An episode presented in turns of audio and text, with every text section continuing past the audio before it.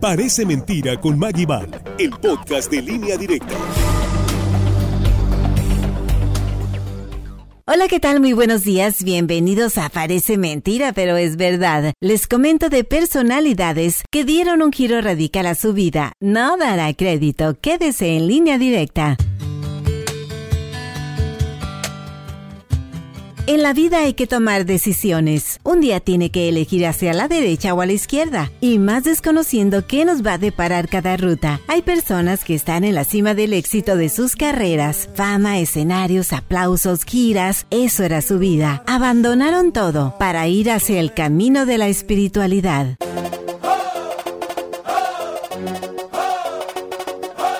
¿Quién no se puso a bailar con este tema?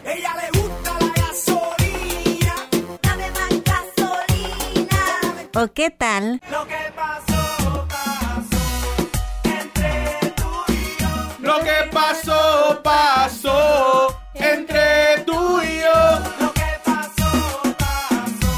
¿Y qué les parece este? Shake it, shake it, shake it, shake it, shake it, shake Entre muchas otras con Daddy Yankee, le decían el rey del reggaetón. Cantante, compositor, productor, locutor, empresario de la moda, del tequila, millones de discos vendidos, premios y estaba en los cuernos de la luna. Parecía tan feliz, pero no. En el 2021 anunció su retiro definitivo porque prefirió dejar la fama por seguir, créalo, el llamado de la fe. Aunque no es el único cantante que siguió ese camino.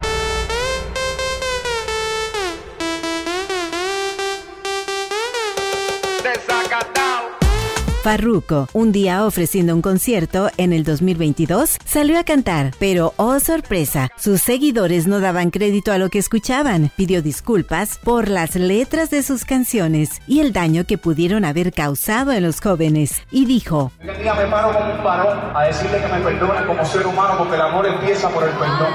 se dedicó a predicar en medio de su gira poniendo en duda su futuro en la música y sin más anunció su retiro. Ahora usa sus presentaciones y redes sociales para que las personas puedan proceder al arrepentimiento de pecados por medio de Jesús. ¡Qué drástico! Parece mentira, pero es verdad. ¿Por qué una persona que ama lo que hace se retira cuando es más próspera? Eduardo Verástegui, de la noche a la mañana desapareció. El galán y cantante que vimos en las telenovelas tenía las puertas abiertas en Hollywood junto a Jennifer López. ¿Y qué pasó? Se alejó de los escenarios, decidió abandonar el ego y la popularidad para predicar. Es un misionero, dirige un movimiento católico, fundó una productora con películas que presentó en el Vaticano. Va con todo.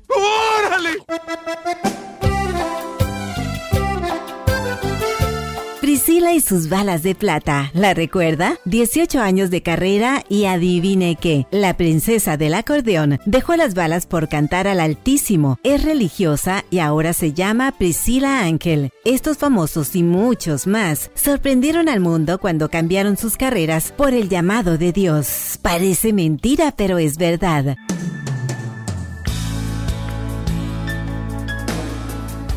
Soy Maguidal, gracias por escuchar y si gusta, atentos al próximo sábado. Buen día.